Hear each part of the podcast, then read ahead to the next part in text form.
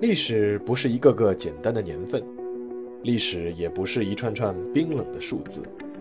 历史不仅有深度、有厚度，其实也有温度。行事有态度，做人有温度。我是馒头大师，欢迎来到历史的温度，让我们读懂过去，活好当下，坦面未来。各位听众朋友们，大家好，欢迎来到馒头说历史的温度。没错，我又回来了，谢谢大家的理解和支持。接下来呢，我们继续每周五的相约时光。从今天开始啊，我想继续原来的一个老专辑。原来的那个专辑呢，叫《民国人物》。当时起这个名字的时候啊，主要是因为讲的都是一个一个的人。但是啊，其实民国时期还有很多事情是很有意义的，或者说是很有意思的，值得拿出来讲一讲。这些事情啊。并不局限在一个人身上，可能是一群人。重点讲的也是这件事情本身。所以说我决定啊，把这个专辑的名称啊稍微改一下，改成叫《民国往事》。这样的话呢，无论是人还是事，就都可以往这个框子里装了，对不对？那么今天呢，就开始讲第一个故事。既然要说民国往事，我觉得就要从建立中华民国的那件事情说起。那是一场革命。从某种意义上来说，是一根香烟点燃的革命。让我们先回到这场革命爆发的前一天，一九一一年十月九日上午，武昌小朝街八十五号，蒋义武靠着桌子，正在招呼一群人开会。蒋义武是同盟会的会员，同时呢，也是武汉革命组织文学社的社长。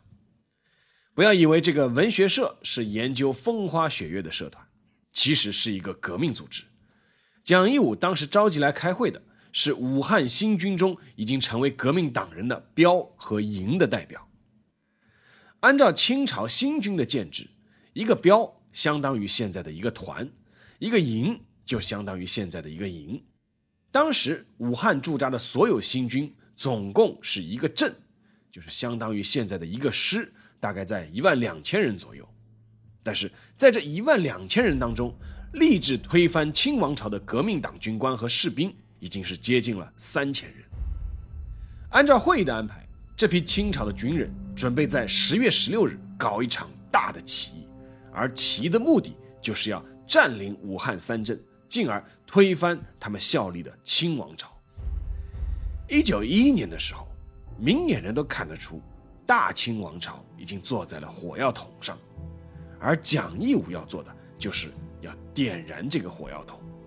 然而，就在蒋义武他们讨论的热火朝天的时候，与武昌一江之隔的汉口，一个真正的火药桶，居然先被点燃了。一九一一年十月九日，同一天的上午，汉口宝善里十四号，孙武。靠在窗边，正在仔细检查脸盆里的炸药。孙武曾经被很多人以为是孙中山的弟弟，因为孙中山叫孙文，他叫孙武。但其实孙武和孙文没有任何亲戚关系。但是孙武也是同盟会的会员，同时他还是武汉另一个革命组织共进会的负责人之一。共进会和前面提到的蒋义武的文学社一样，都是以要推翻清朝为大任。所以，索性就结成了同盟。蒋义武是总指挥，孙武是参谋长。孙武曾经留学日本，专门学习新式的炸药技术，所以当时他正在自制一个炸弹。按照这个计划，这个炸弹做好以后，要从武汉总督衙门围墙后的武昌茂店的楼上甩进总督的卧室，要直接炸死当时的湖广总督瑞成。你们看。当时的革命党人就是这样血性又不失想象力。这个时候，房间里进来了一个人，一个叼着香烟的人。这个人不是外人，是共进会另一个负责人刘公的弟弟，叫刘同。当时只有十四岁的刘同想进来看看大家是怎么来制作炸药的。显然，这个房间里是不可能有“此处禁止吸烟”的标语。而孙武和他的同伴们也完全没有意识到这一点。看得津津有味的刘同，于是就顺手弹了一下烟灰。轰！一声巨响，整幢房子都炸了。孙武满脸是血，呆立当场，不知道是应该庆幸还是惭愧。庆幸的是他人并没有被炸死，但惭愧的是这个炸药看上去好像质量实在是一般，居然那么近都炸不死人。但是伤情严重的孙武还是立刻被同伴送去了医院，同时所有人立刻撤离。巨大的爆炸声很快就引来了租界的巡捕。宝善里当时是属于俄租界。接下来发生的事会让人觉得这一批革命党人的革命经验基本为零。孙武他们制作炸药的宝善里十四号，居然同时也是共进会的机关总部。既然是机关总部，策划起义用的大量旗帜、标语都没来得及拿走。最要命的是，还有一本起义人员名册。当时这本起义人员名册是锁在保险箱里的，但是钥匙在一个叫邓玉林的人手里。这个邓玉林他出门买表去了，因为起义他需要对时。如果邓玉林第二年回忆这段故事的时候，不知道会不会加上一句。我去年买了个表。闯进屋子的租界巡捕随后就搜到了所有的东西，包括那本名册。他们看了以后大惊失色，立刻全部交给了湖广总督瑞成。这还不是革命党人下的最后一步臭棋，因为怕名册被清政府搜去，共进会的负责人刘公想来想去，还是决定派自己的弟弟刘同潜回宝善里十四号去拿回名册。自己挖的坑自己埋，后悔多吸一根烟的这个刘同只能硬着头皮再回去，然后就被守候在那里的巡捕一举抓获。十四岁的孩子他能懂些什么呢？刘同一被抓获，立刻就全招供了，说他们是在准备一场起义。湖广总督瑞成大喜过望，立刻宣布全城戒严，一个也不准出城。然后拿着花名册，准备一个一个的抓人。现在让我们再回到武昌的小朝街八十五号。一九一一年十月九日下午，蒋义武一得知宝善里炸弹失事的事情，就知道事情要糟，是坐以待毙还是殊死一搏？蒋义武选择了后者，他马上做出了一个决定，就在当晚。提前起义，蒋义武以总司令的名义下达了十条十款的起义令，命令十月九日晚上十二点整，以南湖炮队鸣炮为号，城内外各军一起行动。这封命令被用复写纸抄写了三十份，在下午四点由专人分送到各个标营，其中最重要的一封是给南湖炮队的，因为他们将担负发令枪的责任。蒋义武特别关照去给南湖炮队送命令的那位同志，事关全局，最为紧要。接下来，蒋义武决定死守小朝街八十五号，不走了。革命爆发的时候，需要各方面的联络和指挥。只要南湖炮队炮声一响，这里就不再危险了。晚上十一点，蒋义武没有等到南湖炮队的炮声。而是等到了拿着花名册来抓人的警察，听到楼下敲门声的时候，蒋义武就知道事情不对了。他对同伴说了一句：“事已至此，不要慌。”然后抄起颗炸弹就带头往楼下冲。同为革命党骨干的刘富基、彭楚帆、杨洪胜等人拿着炸弹跟在后面。面对涌入的大批警察，刘富基抬手就是两个炸弹甩过去，但是。革命党人的制作工艺实在是有待提高，炸弹该响的时候却没有响，随即所有人被捕。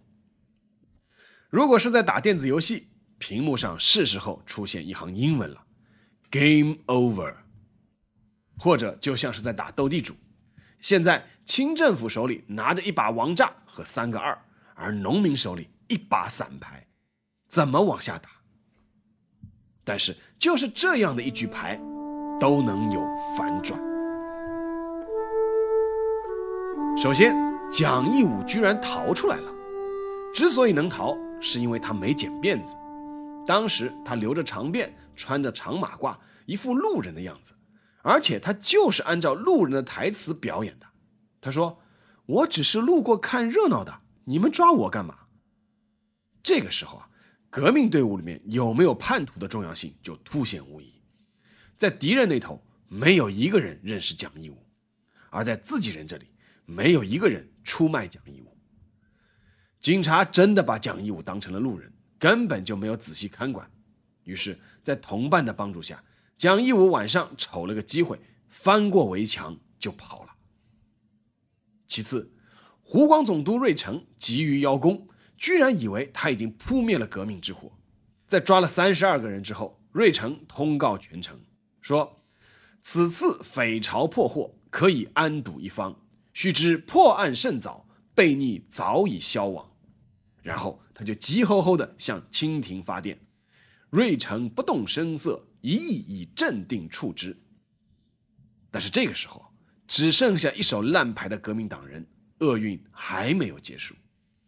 因为已经获悉了革命党人的计划，武昌城全城已经实行了戒严，所有营房的士兵都不准外出，不能与外界接触。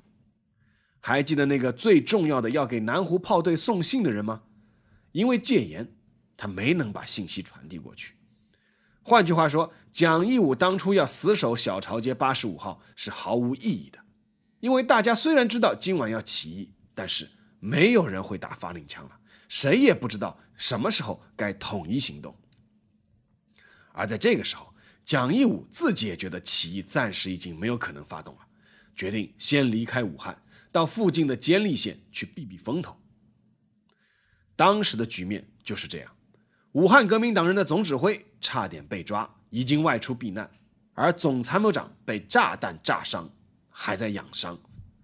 这场迫在眉睫的革命，到底是爆发？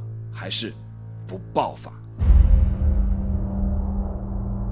时间到了一九一一年的十月十日晚上七点，武汉新军第八镇第八工程营，离原来约定的起义时间已经过去了十九个小时。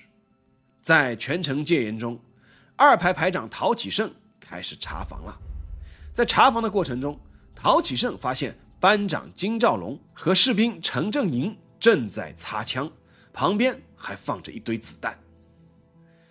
在全城的紧张氛围中，陶启胜立刻质问两个人在干嘛。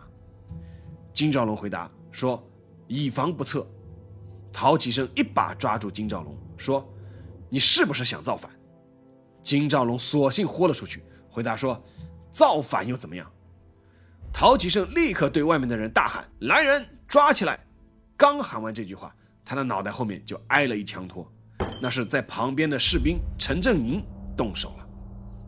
情之不妙的陶启胜转身就跑，陈正营抬手一枪正中陶启胜腰部。武昌起义的第一枪就是这样打响的。枪声惊动了外面的工程第八营的代理管带阮荣发、右队队官黄坤荣以及司务长张文涛。他们闻声奔进营内，结果被陈正营以及其他闻讯赶来的起义士兵全部击毙。阮荣发临死前还喊了一句：“此事做不得，要诛九族的。”枪声同样惊动了外面的另一个班长熊炳坤。熊炳坤绝不是一个普通的班长，而是革命党在攻城第八营的总代表。就在前一天起义败露之后。熊秉坤在十日的早餐时间就串联好全营的革命弟兄，交代了命令，说：“名册已经被搜集去了，反正是一死。晚上听到枪声，我们起义。只是起义的这第一枪不是熊秉坤先打的，是陈正营先打的。但是既然枪声一响，熊秉坤索性就吹起了哨子，全体集合，开干。”枪声响起的时候，武昌城内各个军营都已经开始骚动起来。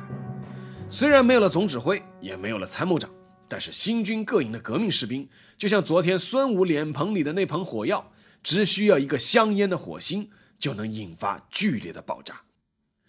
接下来的故事大家都已经很熟悉了：起义军占领了军火库，炮轰了总督府，一夜激战，占领武昌全城。一天后。汉阳起义成功，两天后，汉口起义成功。四十八天后，清朝内地十八个省有十四个省宣布独立。八十一天后，中华民国宣布成立，孙中山就任临时大总统。一百二十四天后，清帝溥仪宣布退位，清朝正式灭亡。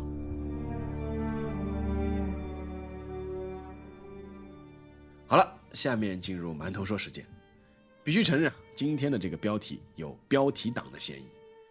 啊，之所以说是有标题党的嫌疑呢，是因为看标题“一根香烟点燃的革命”，就会觉得，哎，武昌起义完全是出自一场偶然事件。其实啊，历史哪有那么多偶然？就像我之前说的那样，在当时的历史背景下，整个中国就像宝善里十四号那个堆满火药的房间，只需要一点火星。就可以点燃。更何况，武昌起义毕竟是做过很多事先准备工作的。虽然起义的前夜还有当天，各种场面都显得乱糟糟的，但是历史的大方向是绝对不可能改变的。不是一九一一年的十月十日，也会是在未来不远的某个日子。不是蒋义武这批人，也可能是另外一批人。此外，虽然这期节目我说的挺轻松的，但是那场革命是真实且惨烈的。比如在那一晚上被一起抓住但没有逃出来的蒋义武的同伴刘富基、彭楚帆、杨洪胜三个人，他们被严刑拷打，坚决没有吐露一点情报，在凌晨通通被斩首示众。而在那一夜被人熟知的那些名字，蒋义武、孙武、陈振营、金兆龙、熊秉坤、邓玉玲，他们人生的结局其实都不美妙。限于篇幅。有兴趣的，大家可以自行搜索。而这些才是真实的历史，并不是每一段历史都有那么多的巧合可以说，有那么多的包袱可以抖。但也正是因为历史永远是那么冷酷无情，所以所有理想坚定并勇于为之奋斗，甚至献身的人，都值得我们尊敬和铭记。好了，今天的节目就到这里，让我们下期再见。